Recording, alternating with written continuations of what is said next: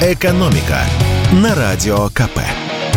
Здравствуйте, дорогие радиослушатели! В эфире наш ежедневный обзор главных экономических новостей. А где экономические новости, там и рост цен. В частности, на машины. Резкое повышение цен на автомобили началось еще в конце лета. Напомню, с 1 августа правительство сильно повысило утилизационный сбор. В зависимости от объема двигателя он вырос на сотни тысяч рублей. Утильсбор платят все автопроизводители и импортеры, включая частников, которые купили машину за границей на продажу. Купившие для себя тоже платят, но сущие копейки. Смысл этого оброка в том, что когда автомобиль придет в негодность, эти деньги пригодятся, чтобы его утилизировать. Такая своеобразная предоплата. Но в реальности утильсбор – это дополнительная заградительная пошлина, потому что отечественным производителям он возвращается в виде субсидий, а импортерам его не возвращают. Вообще.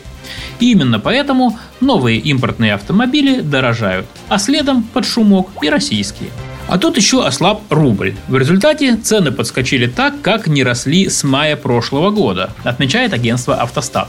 По итогам августа рост цен на некоторые модели составил до 14%.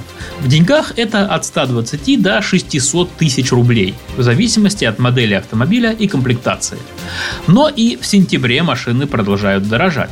Как рассказал нам руководитель дилерского направления автомобильного маркетплейса Fresh Евгений Житнухин, в начале сентября подорожало сразу несколько моделей новых автомобилей.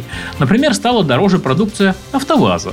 Лада Гранта в различных версиях кузова прибавила в цене до 5,5%.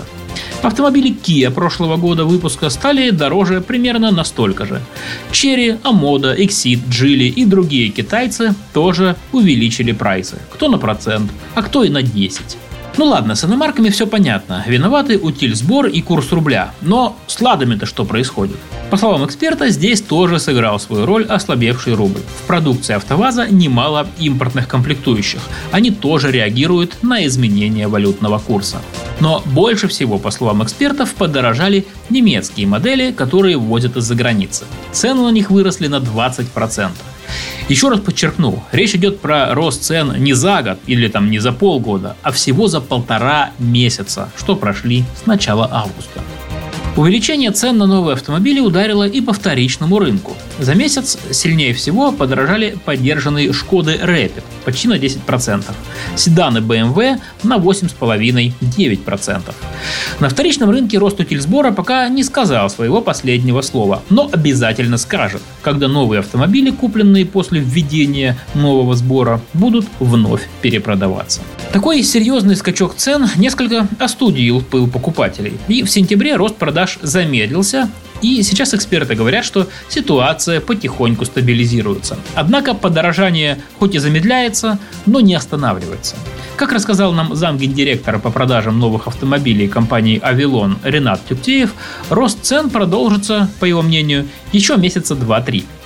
Наибольший рост будет у тех автомобилей, которые поставляются по параллельному импорту. А вот китайские марки, которые активно развивают в России свои дилерские сети, ведут более сдержанную ценовую политику, поэтому автомобили подорожать сильно не должны.